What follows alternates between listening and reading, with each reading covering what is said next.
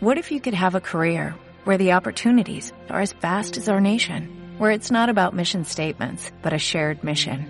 At U.S. Customs and Border Protection, we go beyond to protect more than borders, from ship to shore, air to ground, cities to local communities. CBP agents and officers are keeping people safe. Join U.S. Customs and Border Protection and go beyond for something far greater than yourself. Learn more at cbp.gov/careers. Bueno,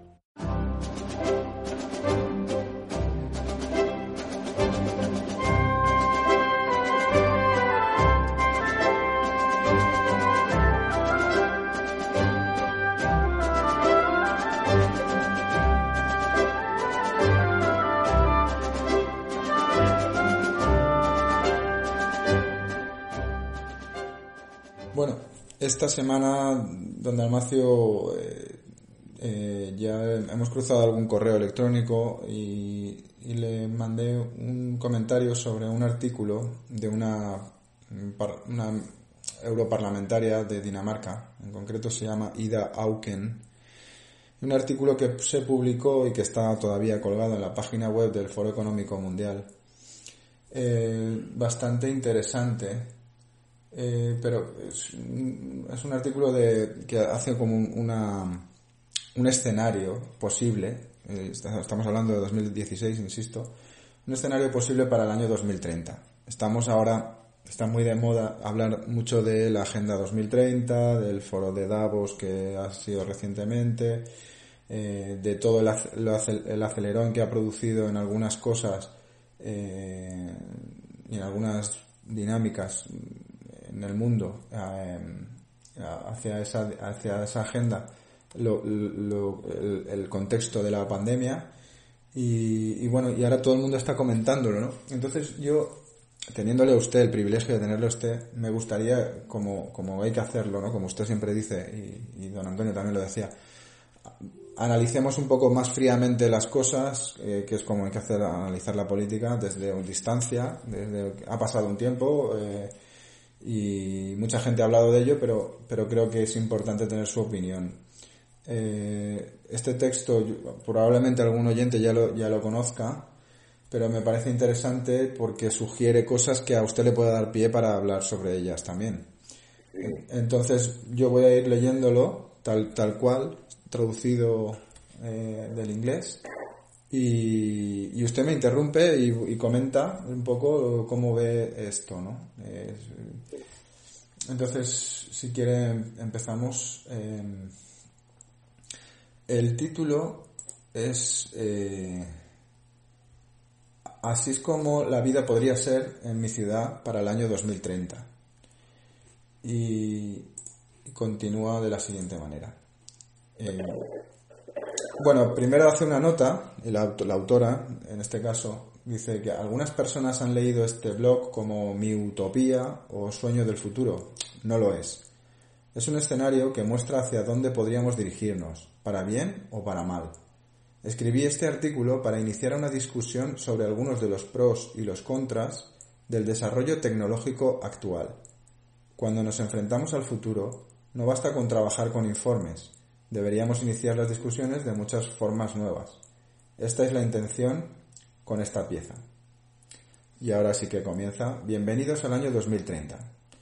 Bienvenidos a mi ciudad, o debería decir nuestra ciudad.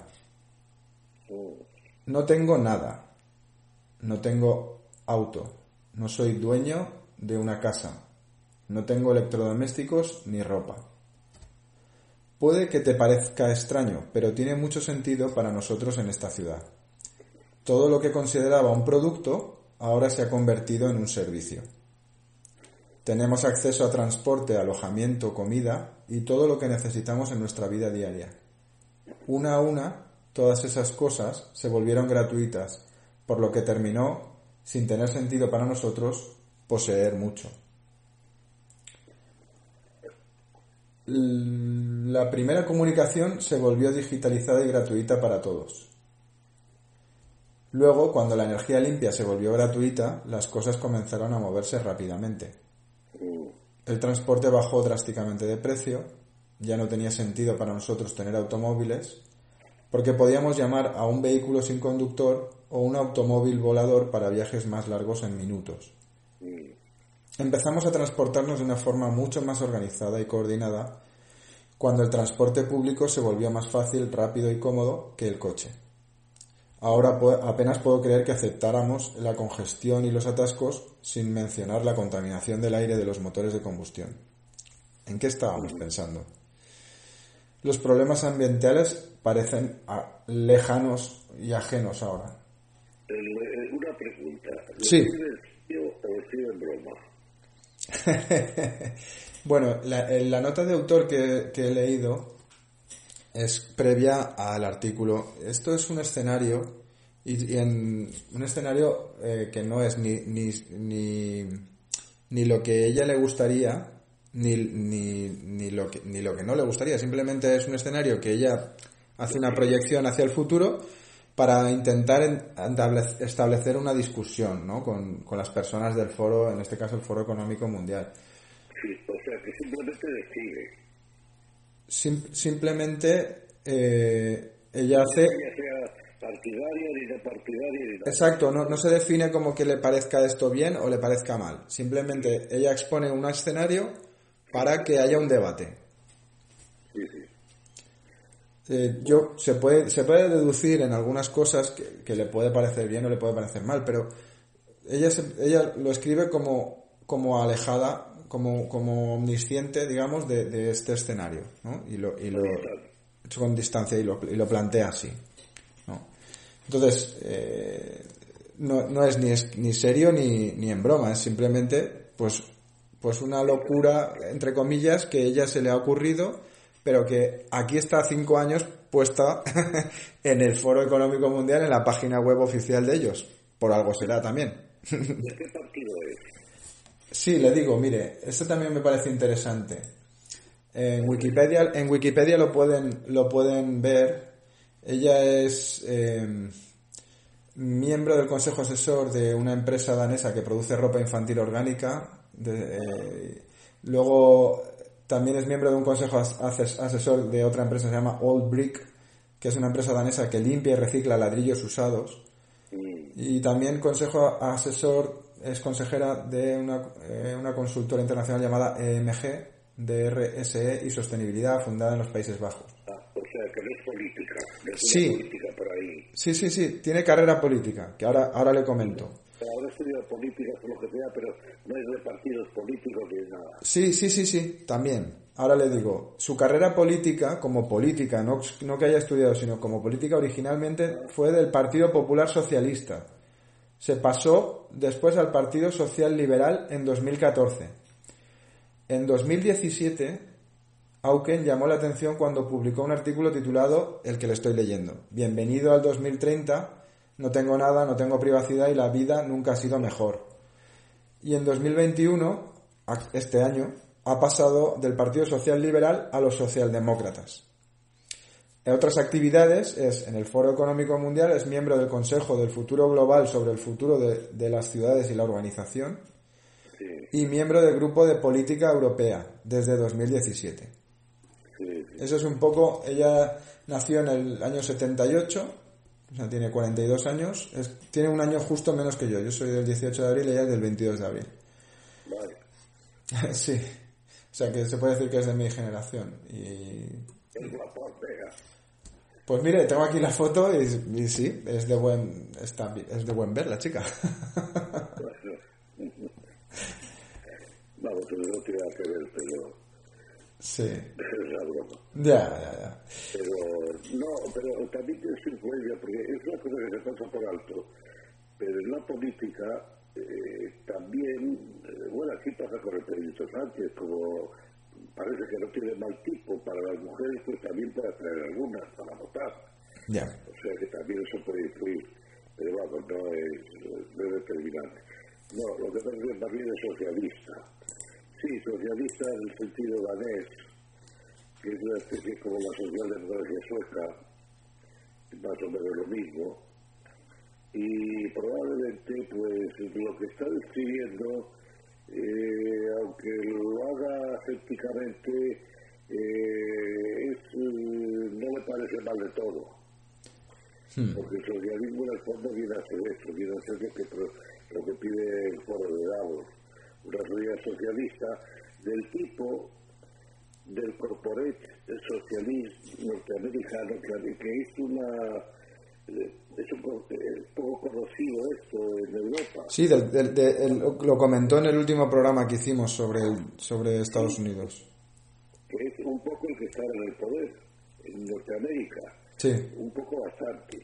Que es, la idea es que viene ya de atrás, viene de, es de origen puritano, es el puritanismo, que es, pero que se traduce en gran parte, la práctica se traduce el capitalismo para los millonarios y el socialismo para los demás. Sí, porque una cosa que no se dice aquí es que eh, dicen mm, no tenemos nada como si nadie tuviera nada. Pero, pero eso, eso que se, esos servicios que se están ofreciendo, esos productos que ahora son servicios, son de alguien. Lógicamente. Son de alguien que a lo mejor pueden hacer el exacto de multimillonarios, ellos no lo van a decir, claro. Pero por lo de Davos es, es un de multimillonarios fundamentalmente al cual se apunta todo lo que puede a ver si le da alguna propina. Claro. Pero eh, es de multimillonarios, pero podría reemplazarse fácilmente, sobre todo para un socialista eh, sueco o, o, marxista o algo por el estilo, por la nomenclatura. El, es decir, los millonarios pueden ser la nomenclatura. De hecho, las nomenclaturas de los países, pues, la Rusia es el caso típico, eh, eh, los jefes de la nomenclatura vivían como multimillonarios. Eso sí, todo el Estado, todo esto, pero tenían todas las rachas, con la ventaja de que se lo pagaba todo el Estado. De que todo la cuenta del Estado. Una de las cosas que tuvo que hacer Putin fue acabar con estos multimillonarios y poner el poder político sobre ellos. No sé si lo ha conseguido todo o no, pero, pero puede ponerles en, ponerles orden. Sí, eso es una cosa que se dice bastante, ¿no? De la influencia que pueden tener los millonarios y que tal, pero al final Putin, como usted dice, consiguió de los oligarcas que después de la caída del muro de Berlín que, que dominaban Rusia, pues los digamos que ha conseguido en gran parte eh, derrocar a alguno de ellos o la mayoría de ellos o ponerlos bajo, bajo, bajo la tutela política, digamos, ¿no? Por lo menos. Sí, por lo menos han obligado en conjunto, les han obligado que a lo mejor algunos se han apuntado también a su partido y siguen vivaqueando o no sé, vamos, no, no lo sé muy bien, pero sé que una de las cosas que tuvo que hacer fue imponer, eh, imponer el poder político sobre esta, sobre esta gente. Y es un poco lo que está ocurriendo en Norteamérica, que Trump no ha podido ponerse a ellos, que era contra los que peleaba. Sí. Que otro millonario, multimillonario, pero peleaba contra el Socialist Corporate. Es lo mismo. Y bueno, pues eh, es una imagen que, por cierto, al que esté interesado en esto, hay un libro que en cierta manera alguien lo ha comparado con las utopías de Orwell, utopías de Orwell o de, o de Harley. Bueno, sí, de cierta manera sí. Pero el que es de un personaje, de un economista sueco, Gunnar Myrdal, para el que le con G, U, dos L's, a R Gunnar y luego Myrdal M Y R D A L Gunnar Myrdal eh, lo encuentran fácilmente en el en internet. El nombre buscan el nombre y encuentran no no lo no, no lo escribe muy como voy a decir ya ahora que ya sepa no sé supongo pero eh, pero la, la idea es que en este libro el estado el, Estado del futuro, en un libro del Estado del futuro, eh, parece que está, está eh, haciendo el programa del Foro de Davos, tal como lo describe esta señora. Vamos a la distancia por el libro debe ser eh, del año 59 o 58 o 60, por ahí. ¿Cómo, ¿Cómo era el título, disculpe? El, Estado del futuro. Está traducido al español pues, en el Fondo de Cultura Económica, supongo que se encuentra. El Fondo de Cultura yo lo tengo por ahí en algún sitio. Sé a dónde, pero lo tengo ahí. Y es un libro bastante aburrido, pero bueno, este señor es el que convenció por argumentos con argumentos, a mí me parece absurdo, pero bueno, de que la tarea de los gobiernos, convenció el gobierno sueco, de que la tarea de los gobiernos es impedir eh, que las personas se perjudiquen a sí mismas. O sea, tratar a las personas como si fueran animalitos o domésticos o algo por el estilo. Para hagan daño, para y, y darles todo. Creo que la sociedad sueca es hoy así, en gran parte. Es una sociedad en que todo está determinado, todo está relativamente organizado. Eh, eso sí, cuando la gente mayor, cuando eh, ya no puede trabajar y eso, se mete en su casa, eh, si la tiene en el campo, pues a lo mejor se van muriendo y nadie se entera, y al cabo de cierto tiempo descubre que hay allí muertos, es una sociedad que, que hace que, con esta idea de que los gobiernos deben procurar que deben de, proteger a las personas de sí mismas, la frase es exactamente esa, proteger a las personas de sí mismas, no sé cómo es, proteger a las personas de sí mismas, eh, que es considerarlas como niños, tratar como niños de participación de que tanto se habla. Bueno, pues eso viene a ser todo esto que yo digo también del pueblo de Damos, del el discurso ese, sinceramente, es algo, en mi opinión, es algo, eh, es una utopía. Una utopía que yo creo que, acaba fracasando. O una distopía, ¿no? sí, pero que distopía pero que acaba fracasando. Eh, si ahora, por ejemplo, en Norteamérica se muriesen, no sé, estos eh, multimillonarios que dirigen el, el Socialist eh, Corporate.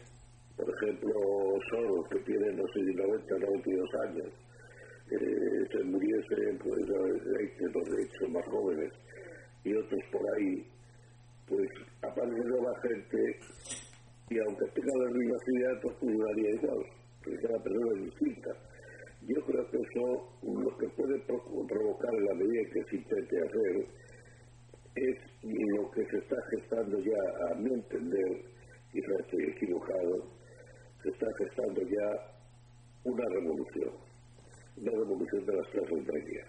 Ajá. De hecho, eh, Sloterdijk, por ejemplo, que es un personaje muy interesante, uno de los pensadores políticos más interesantes en este momento de Alemania, es una lástima que escriba de una manera tan astuta y, muy irónica que luego tiene las traducciones y en alemán es difícil de seguir, también hay que el esfuerzo, y también hablando me han dicho que es un, yo no lo he oído nunca, una hija mía así, eh, asistió a algunos jóvenes de suyas, y dijo que no, eh, dejará alemán mi hija como, como una alemana, es una alemana, eh, y que, que sí que era difícil de de seguir, porque se lo entendía, pero había que estar muy atento. Bueno, pues esto también hace ya unos años, no muchos, eh, dijo que la situación de Europa era revolucionaria. Es algo que está repitiendo de una manera o de otra bastante gente en Europa. Que, que, se va a producir, que se puede, y en Norteamérica, con lo de Trump, yo no sé lo que va a hacer Trump, si se retira o no, pero ahí hay una masa de gente que no está conforme con lo que ha pasado mm. y con el mando del Socialist Corporate. Mm. Y una masa que los votantes de Trump, que además según leo, supongo que es cierto, está aumentando la gente adicta a Trump, muchos demócratas se han dado cuenta del fraude y de todas estas cosas, y entonces pues están girando, porque en, en Norteamérica pues eh, la gente no está tan politizada como en Europa y cambian fácilmente de partido, votan a que les parece mejor, a que les parece mejor y se acabó, ¿no? Y no de general.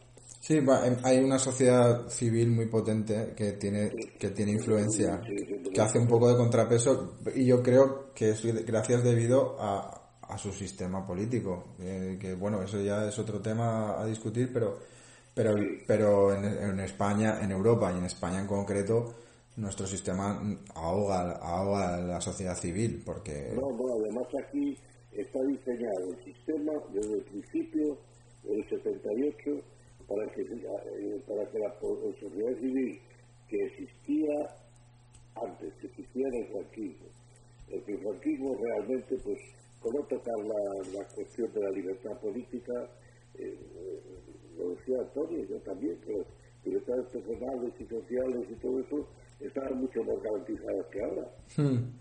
En la, sí, se lo he escuchado a ustedes varias veces y a, a miembros de mi familia y y de, de, de, de, distinto signo porque yo he tenido la familia de, de un bando y de otro ¿eh? y, los, y ambos reconocían ya bien entrados en este sistema político que tenemos en España de que, con, de que en la anterior época eh, paradójicamente se sentían más libres para decir y hacer ciertas cosas que ahora no, lo único que no gritar en la calle a, por el grito por un poco caricatura ¿no? en un bar en Buena Franco o algo por el estilo. Pues, eh, todo el mundo podía hablar tranquilamente, incluso de política. No, eh, lo, lo, decía Antonio, que ya que era muy antifranquista y estuvo en la oposición, era el, el mayor opositor que hubo Franco probablemente, por lo menos el más auténtico y serio, sí. no tenía mucha gente detrás, pero eh, la oposición, el propio Franco, eh, él me lo dijo alguna vez, y como se lo diga varias veces, el que Franco decía de él que era un patriota. No sé, que tuvo, porque algunos ministros de, de Falange pues querían perseguirle, ¿verdad? Ajá. En fin, eh, dejemos ahora eso. Eh, eh, esta situación de Europa revolucionaria son un poco los populismos que están surgiendo que no saben vivir a dónde van porque no tienen líderes. Eh, que es lo que puede ocurrir a diferencia de lo que puede ocurrir en Norteamérica, que está Trump, está, si es que se sigue en política, hmm. es Trump, está pues, Cruz, está alguna gente que sí puede ser líderes. Que en Europa esa gente como los Gilles Jones en Francia, Jones, es un caso típico. Es una rebelión contra el sistema establecido, que es el establecido después de la Segunda Guerra Mundial. Ajá. Desde el 45, con todas las modificaciones que se quiera, es el sistema del Estado de partidos, es el sistema de todo eso. Bueno, pues eso ha pasado mucho tiempo, las cosas han cambiado mucho. Y esa, y esa oligarquía, pues, eh, está condenada, como todas las oligarquías, tienden a convertirse en casta. Hmm no en el sentido exactamente indio, pero, eh, pero nos entendemos. Y esas casas, pues llega un momento que provocan la rebelión. Hmm. Y yo creo que eso es lo que está ocurriendo en, en Europa con eh, todos los populismos, que a veces no saben a dónde van bien, no tienen ideas claras, no tienen líderes claros, porque el sistema ha machacado todo, todo el liderazgo pasaron los políticos que hay en el sistema, que son todos de lo más mediocres, eh, que, la, que la Merkel sea la más notable de todos ellos, es para morirse de risa. y no digamos ya Macron, que es un, es un, es un bobo, que tanto como el nuestro, pero como los nuestros, es un bobo por lo menos más culto. Pero, pero no hay, ni en Inglaterra tampoco, que está en la Unión Europea, tampoco el eh, mismo que ahora Johnson, sí, defiende el espíritu y todo eso en su comunidad, pero no me parece tampoco un gran, precisamente un gran político, un líder o alguien así. Está todo bastante muerto. Pero yo creo que eso está afectando, yo no sé si estoy equivocado, pero por lo que leo, poco, no hablo mucho con la gente, pero hablo por teléfono, veo internet, todas estas cosas, lo que dicen nosotros, y yo creo que se está gestando una especie de revolución, revolución que no quiere decir tampoco decía ni la revolución como la revolución soviética, ni como la revolución eh, francesa, ni ninguna otra vez. Sino simplemente pues un cambio de sensibilidad eh, en la gente que se están empezando a dar cuenta de muchas cosas y de que este sistema es insostenible. Ahora mismo con, la, con lo del COVID yo creo que la gente se ha dado cuenta más todavía. Sí, digamos que es lo, la típica frase de que no, no valoras algo hasta que lo pierdes. Y...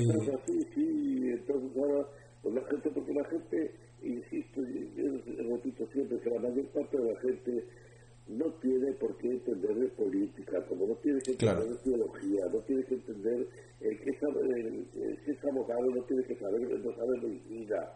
Todo esto, es que la gente vive su vida normalmente, que es la vida normal. Claro.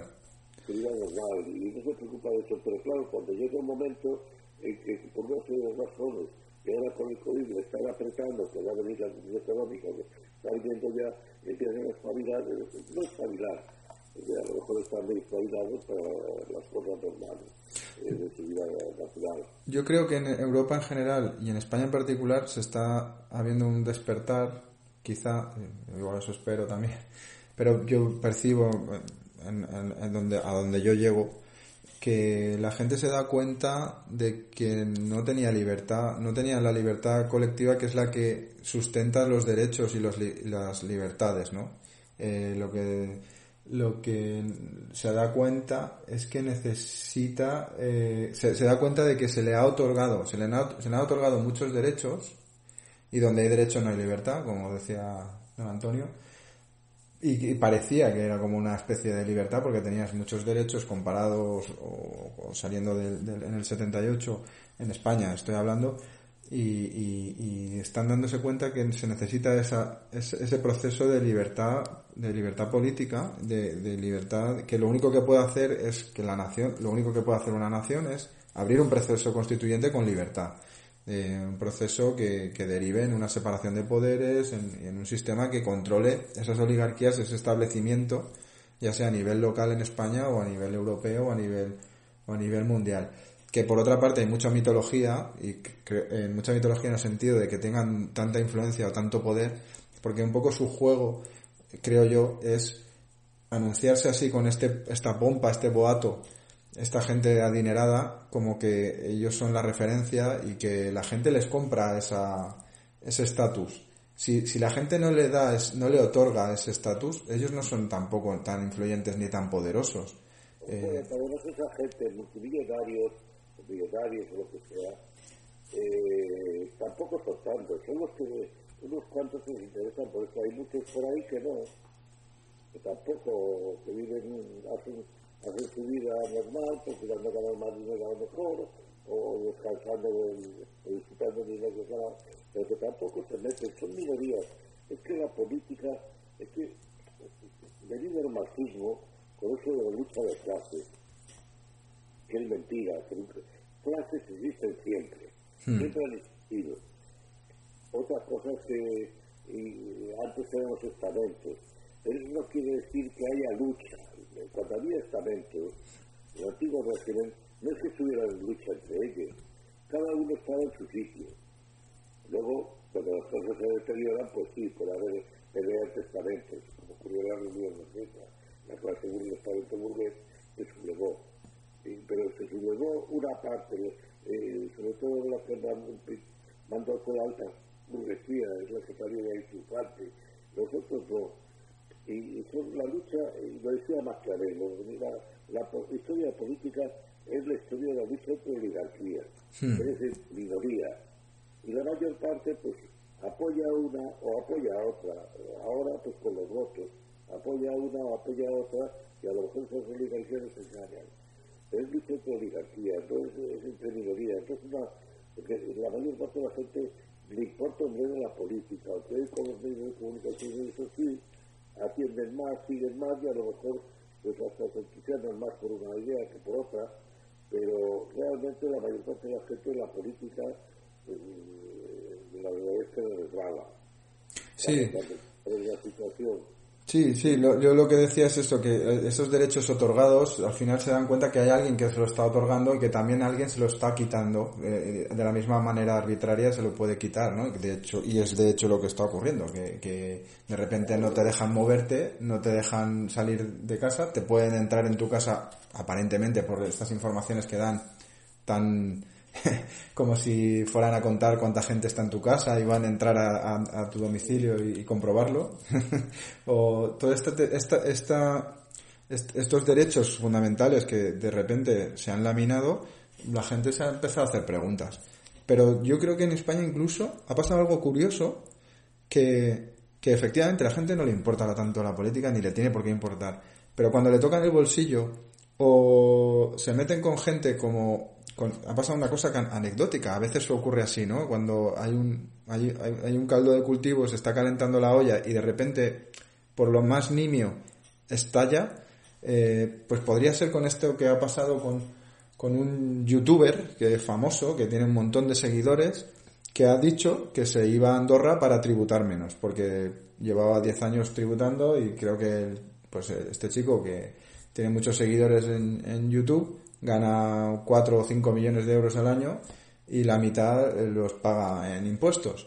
Y, y él se ha sentido un poco perseguido por el fisco, como si fuera un delincuente, eso ha sido uno de los motivos. Luego tiene varios amigos allí y ha dicho que se va y que, porque tampoco nunca sabe cuánto le va a durar ese éxito.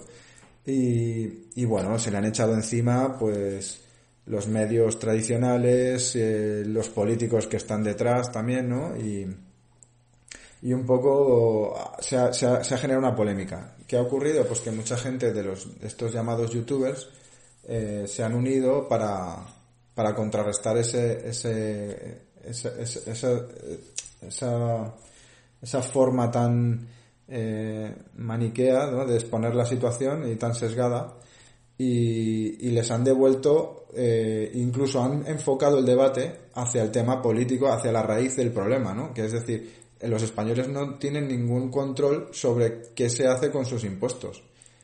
Y, entonces se ha ido a algo que a los medios no le interesaba y, se ha derivado el, debate hacia, hacia la parte esta tan, tan importante, ¿no? Es decir, a la gente no le importa la política, pero cuando ha visto que dice, ah, pues es verdad, yo voto a un partido pero que no tengo ningún control sobre él, luego pacta con quien sea deciden qué se hace con el dinero y lo primero que hacen es, por ejemplo ahora, por vía urgente, asignarse 52 millones de euros para funcionamiento interno de los partidos, o sea, tal y como está la pandemia. Entonces, esa es la gente que no tiene por qué entender de política ni saber, ni, ni ya tiene bastante con lo suyo, pues le toca la moral, ¿no?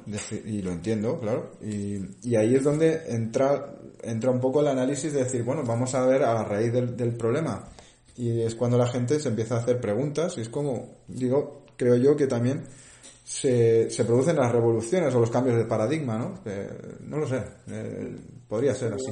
Yo suelo empezar por un incidente. Cuando las revoluciones decía Ortega se producen cuando están hechas en las cabezas. Es decir, cuando la gente poco a poco ha ido asimilando todo lo que está diciendo usted, asimilando cosas, cosas, cosas, pero de pronto se produce un incidente y alguien dice, descubre que el rey está desnudo, por decirlo así. Eso es. Es cuando un incidente que puede ser mínimo, a lo mejor, pero es una chispa. Y yo creo que en España, eh, no lo sé, pero con la pandemia me parece que ha encendido una chispa. Mm, sobre todo en Francia, desde luego está encendida. Si hay un incidente un poco que llame la atención, bueno, se puede, y para Francia es el país en que la gente se ha dado cuenta ya de que las libertades del Estado eh, se las ha arreglado casi todas. de, ahí eh, podría ser en Francia donde vuelve otra vez a, producirse la gran, la gran revolución, no quiere decir tampoco con guillotinas ni nada de eso, uh con un golpe radical. Porque la gente se da cuenta y los impuestos suelen ser los motivos siempre Hmm. Y, alguien puede alguien puede creer que tiene sentido que el europeo medio, vamos, los europeos, trabajen algo más de seis meses del año para pagar al Estado por impuestos, por gabelas, por una, no solo impuestos, sino todo lo que va a pagar el Estado. Tiene sentido esto, reducir a los europeos a hacernos de la guerra. Claro. mira, trabaja para mí seis meses o dos meses y pico y luego el resto para ti. Claro. Pero tiene sentido, está fuera de sentido común. Y eso es lo que decía antes que la clase política, los élites, la, no élites, élites tiene un sentido eh, cualitativamente distinto de las oligarquías. Las oligarquías que, están, que gobiernan de, ido perpetuando, han muerto muchos, siguen los hijos detrás, o los amigos, o los que les hicieron, o lesiones, o como sea, y entonces se han ido enquistando ahí, llega un momento que ni siquiera se dan cuenta de cómo están las cosas. La pierde el sentido de la realidad, como yo creo que lo ocurre eh, a nosotros que lo vemos más claro al gobierno nuestro, yo creo que ha perdido sentido de la realidad completamente, como será todas las instituciones públicas, de la realidad. Y llega un momento en que la gente pues despierta y se da cuenta de eso de que se está desnudo. Sí. Es que no, no, tiene, no tiene sentido y, y, es que, pero esos impuestos también han ido creciendo poco a poco, tampoco se pusieran en Alemania, que los impuestos son también tremendos. Sin embargo, al principio, después de la guerra, pues no eran tanto, el grupo Ordo pues, eh, lo manejó bastante bien la economía, pero luego ha ido creciendo poco a poco. Sí, pues hay este, esta, esta cosa ahí que hay que remediar también. Hay que lo otro. Luego han venido los derechos humanos, que son eh, derechos que, que facilita que cualquiera persona reivindique su derecho humano por cualquier cosa. Entonces concedemos derechos, pero los derechos no se conceden. Quien concede el derecho está dominando a aquel que se lo ha concedido. Claro. Los derechos se conquistan. La libertad presenta los derechos y cuando falta esa libertad, eh, entonces es cuando se trata de consolidar como derecho no eh, eh conquistándola, físicamente o, violentamente, como sea, consolidarla como derecho. Pero los derechos no son los que regalan. Si yo le eh, eh, derechos a Titi, a Titi Cuanti, como se hace ahora, como están haciendo a las lesbianas, a los, por poner ejemplo, a los homosexuales, a toda esta gente, pues, una, eso no tiene sentido ninguno. Es quitarle porque si yo le doy un derecho a alguien, se lo estoy quitando a otros, como dar sí. caramelos a los niños. Sí, sí, incluso estás, estás, menos, estás menospreciando a, a, esas personas también, ¿no? como... Menospreciando el menosprecio. Hmm. Es que hoy los gobiernos menosprecian a la gente. Sí, sí, cada vez y cada vez más descaradamente, ¿no? Yo creo que eso también está calentando, eh, eso es lo que ha ido calentando la olla. Y por eso estaba leyendo este artículo, porque también yo creo que este artículo que se mantiene ahí y es, y es como un exponente para esta, esta, esta élite, ¿no? Que, que quiere, que siempre, siempre, siempre lanza eh, proyecciones a 10 años, porque hasta hace poco yo siempre oía hablar del, 2020, el 20, ya hemos pasado el 2020, ¿no? Ahora es el 2030, ¿no? Y, y siempre es, yo pongo el, yo pongo el camino y luego hago las predicciones y luego las hago como unas profecías autocumplidas, ¿no? Como, y entonces eso, la, gente dice, ostras, pues cuánto sabía esta gente que al final se cumple lo que dicen. Claro, no, es que están siguiendo su agenda, pero, pero que ese es el juego este de que, de que entremos en ese juego psicológico de, de, darles ese, de, de concederles ese poder, de, de darle la legitimidad como en España cuando se vota y se da la legitimidad al sistema como está, pues darle la legitimidad de hacerles caso a esta, gente, ¿no? Este, y, y, yo creo que este artículo ya calenta, ya con la gente tan caliente en Europa y en España, la, la, gente lo lee y, y yo creo que también despierta y, y, hace esto que usted decía, dice, hombre, pues el, si el rey está desnudo, ¿no? Y entonces, si quiere lo, lo, termino, porque es que me, me, gustaría terminarlo para también que la gente se calentara también en ese sentido, ¿no? Y, y ayudar un poco a este, a, a, ver si de verdad se produce ese cambio de paradigma, ¿no? si lo puedes encontrar, porque yo, eh, basta, si basta que puede haber el manifiesto de Davos, no, eh, no, aunque no sea ese artículo, es el manifiesto, y ese artículo que usted le está leyendo a esta señora, Me parece que lo he visto yo en algún sitio de internet. Sí, pues, se ha hecho muy, muy, muy viral, que se dice ahora, ¿no? Se ha hecho muy, se ha hecho famoso y se, se, se está, se está, por diferentes medios lo está reproduciendo porque es lo que le decía, que algunas cosas empiezan a vislumbrar y a, y a, y a ver no tan, no tan lejanas, ¿no? Porque con el acelerón de las nuevas tecnologías, con la pandemia, pues muchas de estas cosas que, se, que este artículo es de 2016, como le digo, pues ya parecen como que se están cumpliendo, ¿no? O, se, o, o están muy cerca de cumplirse. Entonces, si quiere, termino, que me quedan dos párrafos o así, y lo, y lo comentamos. Eh, continúa cuando lo hemos dejado en el tema de ahora apenas, apenas puedo creer que aceptáramos la congestión, los atascos y, y, tal, ¿no? Por el tema de la contaminación del aire de los motores de combustión. ¿En qué estábamos pensando? Dice, los problemas ambientales parecen lejanos. En nuestra ciudad no pagamos alquiler, porque otra persona está usando nuestro espacio libre siempre que no lo necesitamos. Mi sala de estar se usa para reuniones de negocios cuando no estoy allí. Que esto ahora se le llama yo creo que es lo que ahora se llama co-living, que, que es, simplemente cambiar el nombre a las cosas, ¿no? Y, y, utilizar, pues, que en un mismo apartamento, pues tú alquilas eh, tu salón para esto, para hacer reuniones, o el coworking, o, o tus habitaciones para otros, y que en el espacio convivan diferentes personas, ya no ni siquiera familias, ¿no? Eh, yo creo que va un poco por ese lado. Digo, dice, de vez en cuando elegiré cocinar para mí. Es fácil, el equipo de cocina necesario se entrega en mi puerta en minutos. O sea, como que tampoco tienes cocina. Desde que el transporte se volvió gratuito dejamos de tener todas esas cosas metidas en nuestra casa. Porque tener una, ¿Por qué tener una máquina para hacer pasta y una cocina para crepes en nuestros armarios? Podemos pedirlos cuando los necesitamos. Esto también facilitó el avance de la economía circular, cuando los productos se convierten en servicios, a nadie le interesan las cosas con una vida útil corta. Todo está diseñado para durar, reparar y reciclar. Los materiales fluyen más rápidamente en nuestra economía y pueden transformarse en nuevos productos con bastante facilidad. Los problemas ambientales parecen lejanos ya que solo utilizamos energía limpia y métodos de producción limpios. El aire está limpio, el agua está limpia y nadie se atrevería a tocar las áreas protegidas de la naturaleza, porque constituyen un gran valor para nuestro bienestar.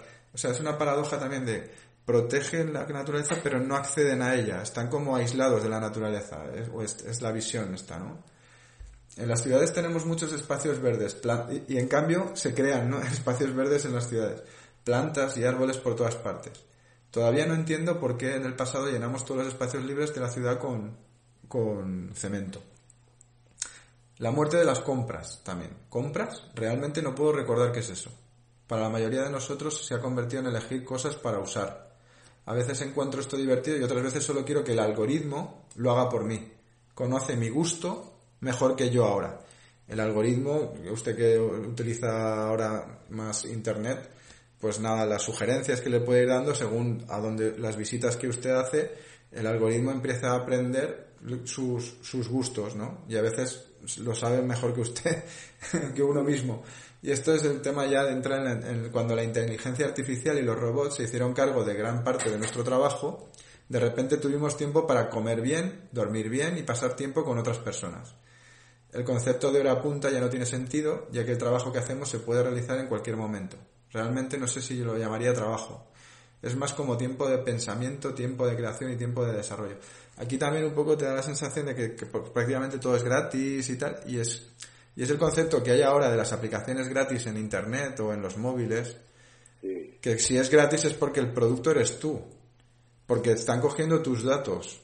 Los, casi todas las aplicaciones son eh, almacenamiento de datos que luego utilizan para revenderlos en otros mercados a otras empresas que les pueda, les pueda servir. También es un, necesitan procesadores de toda esa big data, digamos, ¿no? de toda esa cantidad de datos que, que acumulan para ver tendencias también, ¿no? De una sociedad o de, un, país o, o, en general, ¿no? Es... Pero bueno, eh, por eso que parece que parece posible, ¿no? El escenario, eh, lo ves factible. Eh, pero otra cosa es que a la gente también le haga reaccionar, de decir, bueno, esto es lo que queremos. Durante un tiempo todo se convirtió en entretenimiento, continúa, y la gente no quiso preocuparse por temas fue solo en el último minuto que descubrimos cómo usar todas estas nuevas tecnologías para mejores propósitos que simplemente matar el tiempo. Viven diferentes tipos de vida fuera de la ciudad. Mi mayor preocupación son todas las personas que no viven en nuestra ciudad. Es decir, hay personas que como que ya tienen previsto que no se, que no se quieran eh, amoldar a, este, a esta visión y vivan fuera de este, de este sistema. Eh, dicen los que perdimos en el camino. Aquellos que decidieron que se volvió demasiado toda esta tecnología. Aquellos que se sintieron obsoletos e inútiles. un poco fuerte. Cuando los robots y la inteligencia artificial se hicieron cargo de gran parte de nuestros trabajos. Los que se enojaron, es como, también eh, parece como que estamos viviendo también un cambio eh, industrial, ¿no? Como una, una reestructuración industrial y que muchos trabajos van a quedar obsoletos. Eh, sí, eso, sí, y, y, bueno, dice... Me parece el otro. Ah, claro, claro, claro. Dice, pero bueno, algunos han formado pequeñas comunidades de autoabastecimiento, otros simplemente se quedaron en las casas vacías y abandonadas en pequeños pueblos del siglo XIX. De vez en cuando me molesta el hecho de que no tengo verdadera privacidad. No a donde pueda ir, no hay a donde pueda ir y no está registrado. Sé que en algún lugar está grabado todo lo que hago, pienso y sueño. Solo espero que nadie lo use en mi contra. Ahora, esto de que lo del pensamiento, que digamos que era la última barrera que nos queda, eh, ha salido Elon Musk, que es el, el presidente de Tesla, que es esta compañía americana que hace cohetes espaciales, hace vehículos eléctricos y es un visionario y que tiene una empresa puntera, ha sacado un producto que se llama Neurolink, que es unos chips que le pone, que dice que ha probado ya con monos para que jueguen a videojuegos y que a final de este año podrían ya eh, implantarse en las personas. Entonces, es otra cosa que, que bueno, que no parece tanta ciencia ficción, ¿no? Eh, esto lo escribió ya cuando escribió el está como se llamaba, el siglo XIX, que no conozco cómo se llamaba. -huh. Frankenstein, es lo de Frankenstein. Sí, eso, son todo. Eh, la decisión de esa señora a mí me parece que es irónica. Sí, en gran parte puede serlo, pero luego viendo su background, digamos, que, que le gusta el tema del reciclaje y tal, hay cosas que no le parecen tan mal, ¿no? Que no sé, habría que preguntarle, pero me parece que más bien es irónica, que le parece excesivo ya. Sí. pero, eh, porque eso es alguien que eso es como lo dejar lo de, el manifiesto ese de que han publicado el manifiesto 3000 eh, yo lo he visto por encima y me estaba sonando a las novelas de Harley a las novelas de bueno, la distopía de Harley o sí, sí, sí. algo así yo creo que eso sí, entretienen a la gente, que, lo que, eh, que a lo mejor la intención es tener a la gente preocupada, sí. que, asustada, sí. que equivale con miedo, eso es, eh, a estar con miedo, etcétera, que es la manera de tenerla dominada. Correcto, sí. Eso, eh, eso yo te, pienso igual en ese sentido. Por eso, por eso también lo quería traer a climático, La cantidad de gente es que yo me quedo asombrado y gente además que es inteligente y cree en los cambios climáticos, pero es un, un camelo impresionante. Pero hacerse repetir, como decía Goebbels, pues la gente se acaba creyendo también. Sí, pero parecen como, como crisis creadas, como la crisis de los refugiados o la degradación ambiental, ciudades completamente congestionadas, contaminación del agua. Parece como que, que hacerle recordar a la gente que necesita ese estado protector hiperinflado que tenemos, ¿no? y que necesitamos a ese estado paternal que nos proteja y que cada vez nos hemos convertido en una sociedad más frágil, más cobarde, más... Eh, sí, sí. que está describiendo ahí, eh, implícitamente, no, no... Sí. Eso a mí me parece que, yo no sé, pero me da la impresión de que o es una loca que no lo debe ser, porque las funcionarías hay que estar en compañías serias y todo eso, o es una loca o, o está ironizando, está decidiendo ahí y dice, mira, voy a escribir un artículo irónico para ver si la gente eh, se da cuenta, pensando que es verdad, es exacto, hmm. que va a ocurrir. Y, yo no, sé, yo esas cosas no me las creo. Es, porque hay un hecho y es que eh, el ser humano acaba reaccionando. Claro, sí. sí. hay minorías que reaccionan y, entonces pues, a la larga eh, todo se va atrás. basta que una minoría. Es lo que decía eh, una cosa que a mí me gusta mucho de, de Keynes. A la larga somos, somos esclavos de un economista difunto. Que en otro sentido quiere decir que hay dos minorías que se dan cuenta que y que eso será la porra eh, en el momento menos pensado suponiendo que se quiera hacer eso yo, yo no sé a mí eso me parece eh, si acaso eh, para desviar la atención no sé, no, yo creo que es, es, lo que usted decía que se busca una respuesta emocional constantemente no y para... es lo que sucediendo y, y... Así, las ideologías, buscar respuestas emocionales, la mayoría de la gente que no entiende nada, claro. pero que, que fundamenta esas ideologías, pero responde emocionalmente si es, es, la manera actual, usando la técnica de, de, hacer, de hacer demagogia, de los demagogos antiguos que había en Grecia. Sí. a la gente o o asustar a la gente según convenga, sí. pero ahora con, con la tecnología, que es verdad que la tecnología es un problema. La tecnología eh, es un tema que estamos bajo el imperio de la técnica, y se cree la técnica, y se cree la técnica, y la gente tiende a aceptar el, el principio de del pensamiento morfotécnico que definía, una definición que a mí me parece muy exacta, de Conrad Lorenz, eh, todo lo que pueda hacerse debe ser hecho. Y el deber es hacer lo que la técnica permite. Y se puede permitir cualquier barbaridad.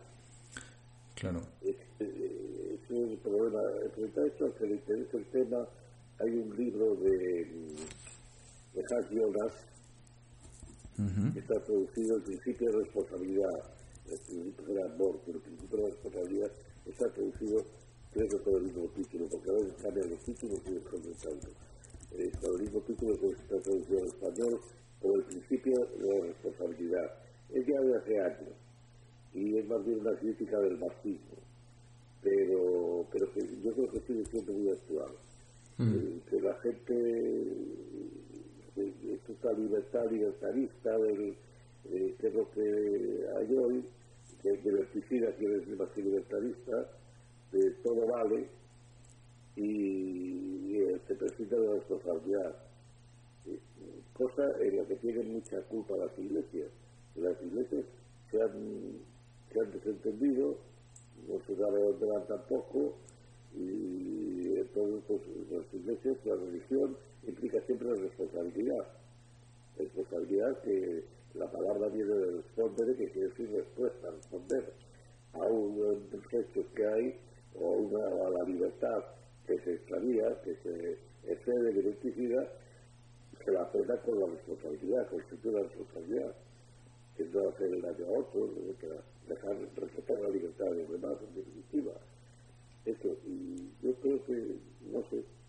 No, sí, de lo que se trata con usted, además, es no dejarse llevar por las emociones, sino, sino analizar eh, un poco eh, esto que está aquí como puesto eh, para, para, esa, para, para generar esa respuesta en la gente y esa reacción y luego encauzar esas reacciones y, mantenerse un poco ahí, ¿no? Lo, entonces, si, metemos el bisturí y buscamos un poco, analizando fríamente, de, de esto se ha tratado el programa también, y vemos que, que, que, bueno, pues que no, no, es cuestión tampoco de creérselo o no dejarse de creer, sino simplemente pues, pues analizarlo y, ver que, que, aquí hay mucho eh, misticismo, ¿no? mucho, eh, ¿no? Eh, un poco. aprovechando que es una época en que debido a la técnica fundamentalmente es una época confusa de cambios, hmm. pues la técnica no cabe duda que, que ha cambiado muchas cosas. Esto de que ahora se puede tener al minuto la noticia en en televisión, verla. Cualquier cosa insignificante que a lo mejor aparece eh, que ha ocurrido en Pekín, por ejemplo, en Nueva Zelanda.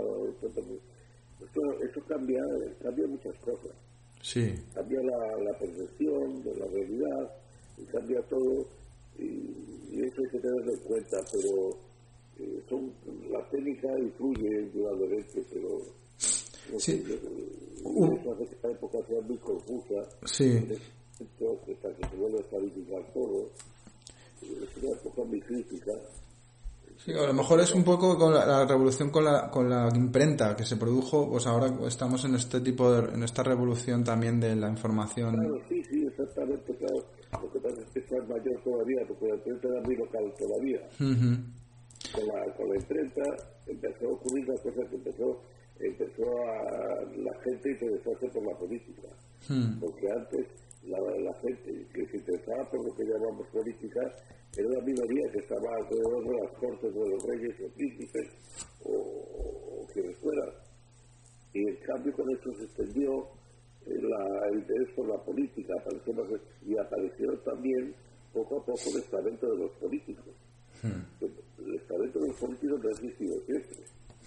Eh, un estamento. En cambio, ahora sí, los políticos son ya un estamento una clase, si quiere, habla de la clase política, por razón, es una clase que está ahí, porque no es un estamento, sino que teóricamente puede acceder a, eh, a la, a la política, a la clase política cualquiera, que no es verdad, pues precisamente es un problema de hoy, puesto que esa clase política se ha cerrado y se mantiene las mismas ideas, etcétera, que hace un montón de años, y, y, y, es, y eso es una consecuencia de eso que la gente está al albur de ideas que son en el fondo reaccionarias. Eso es lo que me ha contado el libro, todo es reaccionario. Y estamos en un mundo reaccionario. Hay una confusión porque el reaccionarismo impera todo esto que se llama progresismo, más que reacción. Reaccionarismo contra el progreso. Sí, hay una cosa que decía don Antonio, que hay un vídeo por ahí que la gente lo puede buscar, porque estaba, no sé si era en Valencia, haciendo una conferencia en la universidad, y alguien le preguntaba eh, la influencia que puede tener en un cambio de paradigma eh, Internet, eh, a nivel de pensamiento, a nivel de, de influencia profunda en la sociedad. Y él creía que en ese, en ese momento y que en los próximos años no, no era ahí donde estaba el cambio, que el pensamiento todavía estaba en las redacciones de, de, las, de, la- de los periódicos, de la reflexión, digamos, porque todo lo demás es inmediatez, la televisión es inmediatez o espectáculo, más mejor dicho, y, y en, y Internet es inmediatez y no había tiempo para reflexión. O, o, o también mucho ego y mucha, mucha vanidad de que cualquiera se puede poner un canal de estos eh, a, a decir cualquier cosa y si tiene muchos seguidores pues creerse influyente en algo, ¿no? Pero, pero puede que estemos eh, cambiando eso porque la gente está ya también un poco cansada, como lo que hablábamos antes, de que la tienen en- cada vez se ha- físicamente, ya no solo intelectualmente, se, se está viendo encerrada. Con esto de la pandemia, se lo ha notado más y estas restricciones y está buscando un, un aire fresco, algo que sea más auténtico y un poco de reflexión también. Que les diga la verdad sobre lo que es la pandemia. Por ejemplo, eh, por ejemplo, también, claro. Pero a esto es lo que decía antes de los youtubers. Y usted, aunque no lo quiera, pues también es- es- se está convirtiendo en un youtuber. y, un YouTube, y puede que un youtuber influyente. Porque al final usted está... eh, este programa se está publicando en YouTube, entre otras plataformas. Sí, usted. Sí, porque a lo mejor, quién sabe, a lo mejor dentro de un tiempo eh, cogen algún programa que usted está haciendo estas reflexiones y le sirve a mucha gente también. Y porque puede bus porque lo puede buscar activamente. Digo, quiere, quiere buscar sobre, sobre estas reflexiones eh, mm, políticas, sobre estos, estas, estas referencias biblio- bibliográficas que está haciendo y todo esto, y puede aparecer usted hablando como está hablando y ayudando a mucha gente que está, está ansiosa también de, de, salir un poco de, de, de estas de, esa jaula de, de la de, que- paradójicamente con tanta sobreinformación que hay ahora no, no, no ve autenticidad ¿no? Eh, está empezando a, a dudar de, los medios tradicionales pues, pues. Solo le falta irse a Andorra. Precisamente he recibido un... Sobre eso he recibido un correo de un señor, debe ser estudiante, de México, que me pide si puede tener conmigo una, conferencia, una conferencia, ¿cómo se llama? Videoconferencia o algo así. O sea, por este sistema de Zoom. Sí. El día 13, si podían tener conmigo, porque eh, han seleccionado una cantidad de autores y entonces se quieren, eh, les parece interesante, porque visto ser estudiantes de Derecho de, de Ciencias Políticas, según me explica. Yo no le conozco de nada. Y que quiero enterar, a lo mejor es verdad. Sí, sí, sí, es que antes con la imprenta podías leer el libro de un autor, pero es que ahora puedes contactar con el autor. En cambio el otro que usted dice, que, que se ha marchado a se gana mucho dinero y gano nada. bueno, si empieza a tener millones de visitas, nunca se sabe. no, pero sí, pero eh, eso ya tendremos otro programa yo creo que para hablar también de esto porque también me parece me parece interesante también eh, que la gente hasta qué punto uno es eh, exiliado o emigrante se busca una vida mejor y, y, toda la vida la gente ha ido a otros países a buscar una vida mejor y, y, bueno y ahora pues en Europa Europa está cerrado todo el horizonte está cerrado pero en este momento yo no sé dónde se puede ir Mire, hay un libro que yo, a los que tengan interés en estas cosas, no sé si lo he recomendado alguna vez. Es pequeñito, además se lee muy bien, de Ernst Ginger. Ernst Ginger, eh, eh, digo Ernst, en el nombre, porque hay otro que es Georg, que es su hermano, uh -huh. lo suyo. Georg, Ernst Ginger, E-R-S-T, uh -huh. Ginger, J-U con un con, con diéresis, N ¿Sí? G E R, el Giver, Ajá. que se titula La emboscadura. ¿Cómo, ¿Cómo se llama el título? Disculpe. La emboscadura. Ajá. La emboscadura está traducida al español. Me parece que porque usted, bueno, seguramente que si lo buscan en internet lo encuentran fácilmente. La emboscadura. Y es que en, debido de ser el libro de ser de los años 60, 60 y tantos, quizás 70, no, 70, no, antes me parece, bueno, por ahí. El caso es que recomendaba ya, por esto de la técnica y por esto de que el Estado llega a todas partes, que la política llega a todas partes, etcétera, y recomendaba embos, emboscarse, huir al monte, uh -huh. al bosque, emboscarse, emboscarse, emboscarse en un bosque. Uh -huh. El problema es que Gilbert todavía no llegó a ver que hoy hasta murió antes, no me acuerdo que murió, yo lo he conocido, le, eh, le conocí el Escorial, que vino en el Escorial, a lo mejor, en la conferencia. Tenía ya 100, cuando vino tenía ya 100 años, vivía mucho. Tenía ya 100 años un hombre muy agradable, muy, había sido, además había sido eh, luchador de la Primera Guerra Mundial, ganó condecoraciones, etc. Bueno, eh, luego se puso al nazismo, le protegió, me parece que Goering y por eso se libró, o Hitler, me parece que Hitler, el que dijo que no lo tocara. Y bueno, no va por ahí. Bueno, pues él dice, eh, decía esto, emboscarse. Lo que pasa es que no vio cómo hoy es tan bien imposible emboscarse en un bosque pero lo cambió fácilmente, basta soltar un dron y ya está. Ya. Yeah. Está localizado. Y no vio esto que hay en muchas ciudades en Norteamérica es corriente, en España lo que quiere hacerlo, ya está en todas las... Y es que todo tiene su lado bueno y su lado malo, de que hoy eh, que roba en un pues están fotografiando. Sí, pero lo que pasa que...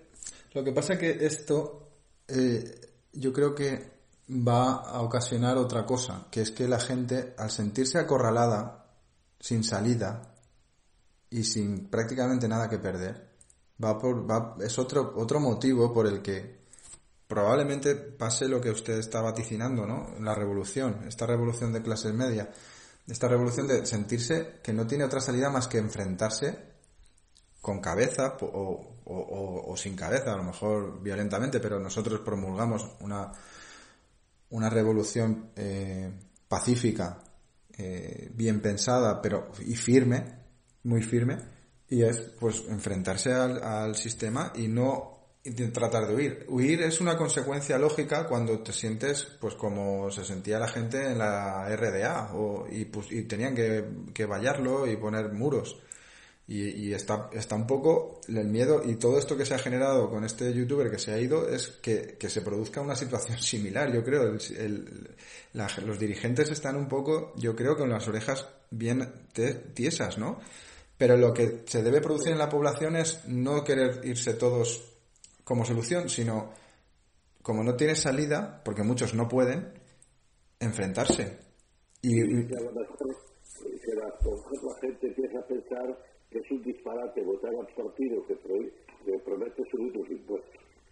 Como ocurre, ahí la gente vota y a lo mejor vota entusiasta un partido que, eh, ha prometido. Yo me acuerdo cuando cuando vino, cuando empezó la, la transacción, se llama de transición, me parece que se la transición, y un día García Pelayo, con el que teníamos a veces algunas estudias polémicos de recordar o algunos, comentó de que habían subido el impuesto sobre la renta, o lo habían puesto en marcha, o eh, aquel factor que era Fernández Rodríguez, se le ocurrió hacer una reforma primero, en primera línea aparecía el impuesto sobre la renta, y además habían subido impuestos, y cosas por el estilo.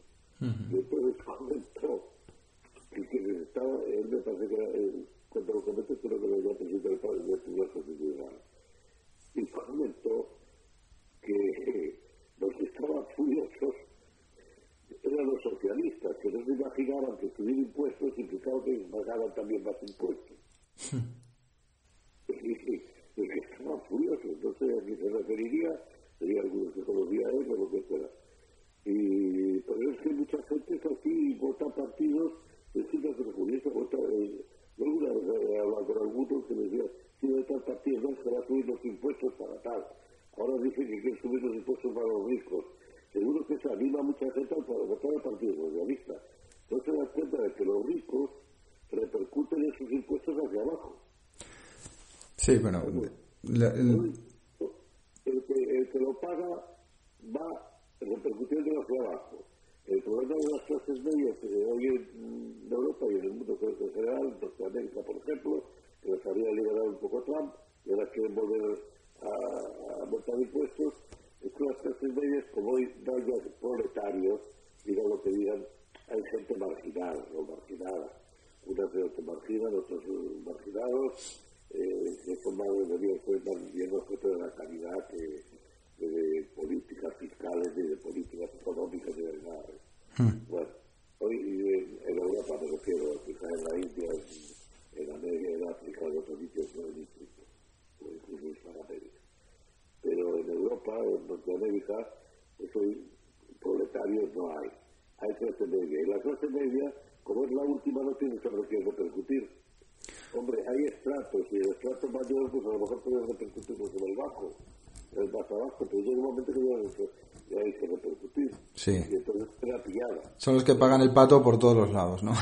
Pero, pero de todas formas, en nuestro caso, el, nuestra revolución es más, más hacia la base, ¿no? Es decir, sin entrar en si hay más impuestos, menos impuestos, eh, si, es, si es bueno o es malo, ¿no? Eh, lo importante, lo importante al, como primer paso es poder decidir sobre ello, que es que ni siquiera se puede decidir, es que ni siquiera hay mecanismos de control, que por lo menos se optimicen esos impuestos, porque es que se está despilfarrando en muchas cosas.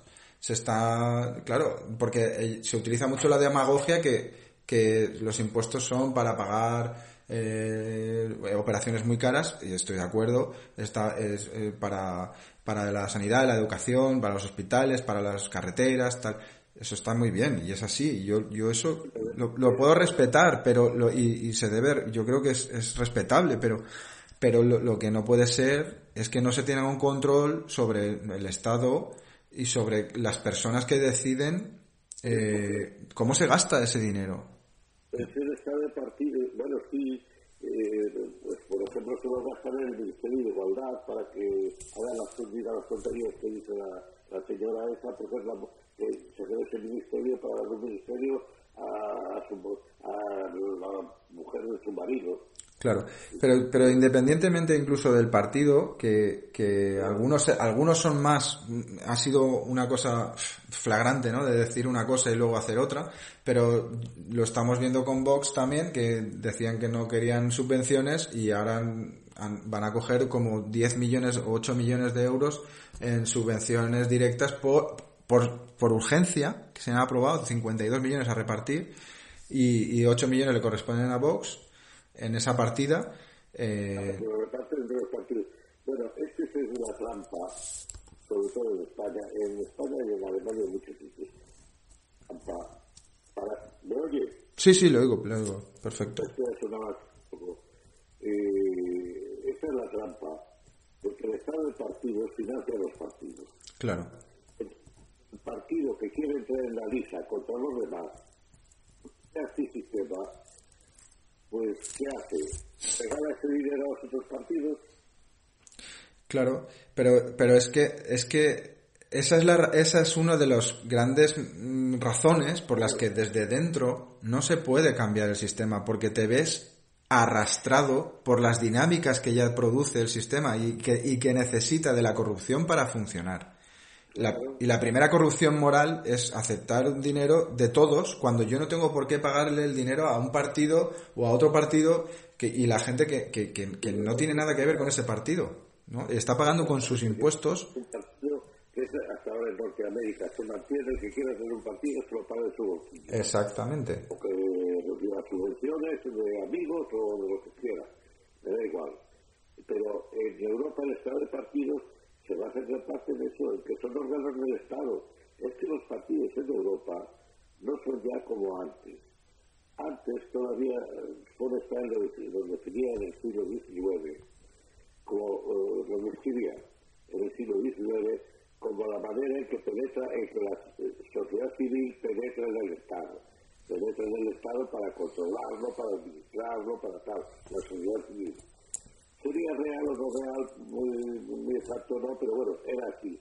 Y ahora no, ahora los partidos, de partidos, son los órganos del Estado que penetran en la sociedad civil para controlarla. Eso es. Es invertido. eso, es lo que ocurre. Y entonces, eh, por, eso, todos tienen son los Vox, que a mí me parece que es uno de los pocos que quiere, el, eh, el único que realmente, eh, si quiere, entre comillas, ese antisistema, ¿qué hace? Se retira y entonces nadie se opone al sistema. Sí, pero es que es eso, Dalmacio. Es la posición nuestra, la de no votar, ¿de acuerdo? Eso es. Pero hay gente que quiere votar y quiere combatir al sistema. Bueno. Mire, otra cosa que está acelerando esto la, pandemia ha acelerado muchas cosas, pero una cosa que está acelerando en la gente sin darse cuenta y sin haberlo reflexionado es que en Cataluña, después de tantas restricciones, ahora parece ser que se puede ir a votar, ir a los mítines, ir a la mesa electoral, saltándose todas las restricciones que habían puesto a todos los derechos, pero el derecho de ir a votar para legitimarles a ellos, eso sí que se puede hacer. Vaya qué casualidad. Eso está haciendo reflexionar también a mucha gente. De que lo que les hace daño a todos y con lo que de verdad se, debe luchar desde la sociedad civil y tratar de volver a civilizar a esos partidos y arrastrarlos otra vez a donde, donde surgieron, que es en la sociedad civil, es dejándoles en evidencia, dejándoles solos, que, que no son pocos, porque son muchos los que viven de eso, pero se notará muchísimo si un 51 o un 60% conscientemente, no por dejadez, dejan de votar e incluso si van allí, como yo he hecho, de ir allí y romper la papeleta y grabarme y, subirlo a las redes, para que, para que nadie diga que yo me he quedado en casa porque, porque paso de la política. He visto estos días en algún, eh, es que no me acuerdo qué país era, no era de Italia, era, no me acuerdo qué país era, es un país europeo. Uh bueno, no me acuerdo qué país era, que, han, que votan solo, que han votado solo el 33 o el 34%. Siguen tan campantes. Claro, porque eso no, no, no, no, vamos a ver, es que es un primer paso, pero no el, no el, no el único, ni mucho menos, el primer paso de muchos otros. Ahora, y, y, y, también habría que ver de todo ese, ese porcentaje cuál ha sido por miedo a la pandemia, por, por dejadez, etcétera. Pero si, si hay movilizaciones antes y después de esas, esas esa convocatoria a, su fiesta de la que llaman democracia, eh, antes y después en contra de ella, y en ese momento no se va a votar, es, el daño es, es, es, es mortal, es mortal para ellos.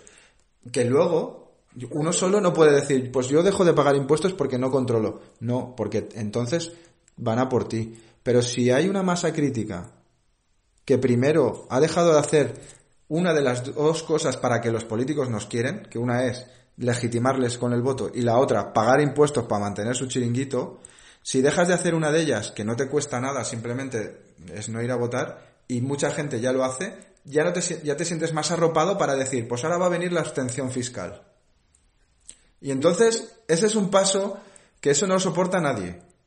Y o se, o se vuelven a la sociedad civil o, se, o, no tendrán a nada que dedicarse. Pero eso es, eh, primero hay que tener mucha conciencia, este, para eso hacemos estos programas, y, poco a poco, que no, no, no queda otra. Pero también otra cosa, consigue usted que haya 100.000 que se pongan de acuerdo para no hacer la declaración de la renta. Uh calculando con que 100.000 no hay cárceles bastantes y, y que hay que hacer con concentración, etc. Imposible. Yo no sé, la gente se defiende como puede. Yo creo que lo, vamos, yo no voto nunca. Jamás he votado y quiero votar. Me alegro. Pero, eh, pero pero es que yo entiendo que la gente también busca maneras de entender, también hay que entender, por eso quiero decir que también hay que entender a partidos como a lo mejor vos o cualquier otro que aparezca por ahí, del mismo estilo. Y yo creo que lo que hace falta, que a mí me preocupa mucho en España, que creo que es problema capital, político, el político, no el económico, y eso que toda la gente piensa que la economía es lo fundamental. El político es lo que se ha planteado, lo ha planteado los de Podemos, y me parece pronto para el socialista, es la cuestión de monarquía o república. Bueno, eh, pues uno de los problemas que hay hoy es que no hay un partido republicano serio visto objetivamente, independientemente... Pero es que nunca va a haber un partido serio que se presente en este sistema, por definición. Nunca lo va a haber. No, un partido republicano serio Nunca lo va a ser, nunca va a ser serio, don Dalmacio. Porque, porque va a entrar en la dinámica de la mafia. Nunca uno llega a la mafia y va se, llega a capo y acaba con la mafia. Si lo de la mafia se limita que le regala el Estado, yo, el mal es Ya, pero es que en el proceso, en el proceso, es cuando viene la siguiente corrupción. Porque si tú primero aceptas una cosa irremediablemente aceptas el resto y el resto es la corrupción que no se ve. Porque nosotros vemos, y, se ha contabilizado en los últimos 10 años 150.000 o 140.000 millones que se han robado directamente. Pero, ¿y lo que no se ve? ¿Y lo que no se ve? Ah, es que eso, e, esas dinámicas, por eso se producen dimisiones y se producen eh, destituciones de gente que habla con libertad, porque no se puede hablar con libertad. Si es que solo hay que verlo dentro de, esos, de, los partidos. Ellos mismos lo reconocen. Y llega un momento que se tienen que enfrentar a la tesitura de que si me, quiero mantener aquí, tengo que seguir las reglas de la mafia. La que nosotros ya vemos, que es la mínima, pero que ya es fuerte, que es aceptar ese dinero que usted está diciendo, el dinero de todos, y las otras, la que no vemos, que es, que es la corrupción que está subterránea, que es muchísimo peor. Es que es un sistema de corrupción. Claro, es, es factor de gobierno. El sistema de corrupción, que luego puede ser más intensa o menos intensa, que en España probablemente es el lugar donde la, es, corrupción es mayor de toda Europa, incluso yo creo que mayor que, que Italia, porque es más estable, está más establecido, pero eso mismo que pasa en política pasa a que quiere montar un negocio al empresario, etcétera. Si no acepta estar en un estado de corrupción, no puede hacer nada. Claro, lo que dijo, lo que dijo Alfonso Guerra. El que se mueva no sale en la foto.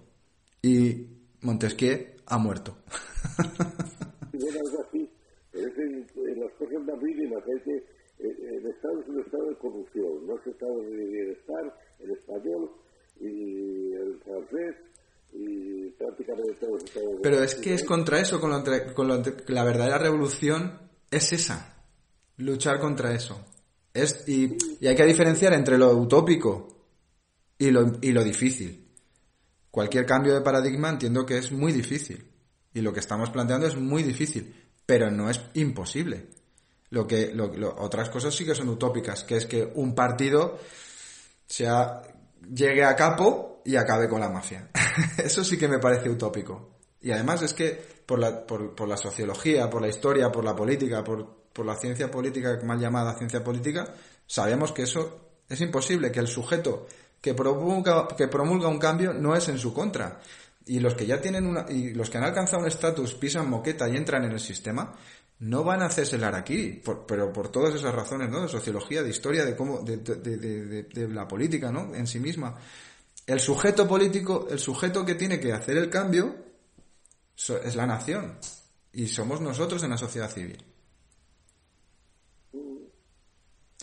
Pero bueno, esto es, lo, es simplemente yo repito, yo no tengo más idea de que yo repito eh, lo que ya decía nuestro maestro don Antonio, ¿no? Y, y bueno, eh, le agradezco como siempre que todas estas reflexiones y sobre este, eh, la excusa ha sido un poco este articulito que creo que está haciendo que la gente también se caliente y, eh, y eso, y eso me gusta, que la gente... Este artículo yo lo vi por encima de algún sitio, pero lo vi por encima. Hmm. Y a lo mejor, no sé si lo encuentro por ahí, lo voy a mandar a más Sí, se lo, se, lo se lo enviaré por correo también para que lo lo gente. Muy bien. Eh, son pocos, pues se lo envío. Hmm. Pero, no sé, yo veo las cosas muy mal y sobre todo que hay mucha confusión. Total, total. La gente no sabía qué tenerse. Por eso mismo, porque estamos en estados de corrupción, entonces la gente se da cuenta, porque el empresario que tiene que meterse en la corrupción para subsistir se da cuenta. Pero no puede hacer nada. Hmm. Es, es lo que pasa con los estados totalitarios hasta que no se hunden, claro. Sí, sí, sí. Que a veces colapsan, eh, colapsan porque llega un momento, a una degeneración tan grande que, que, que, en sí mismo no colapsa.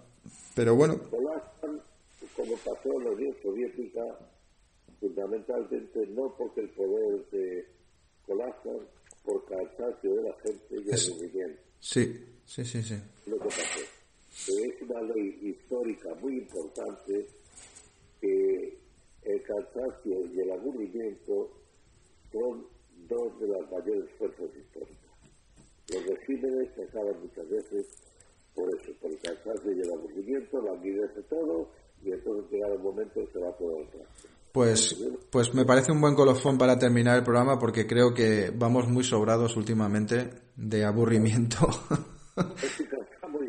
y de cansancio.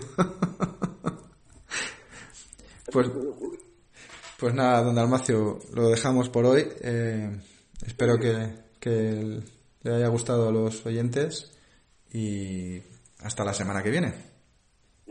Un abrazo.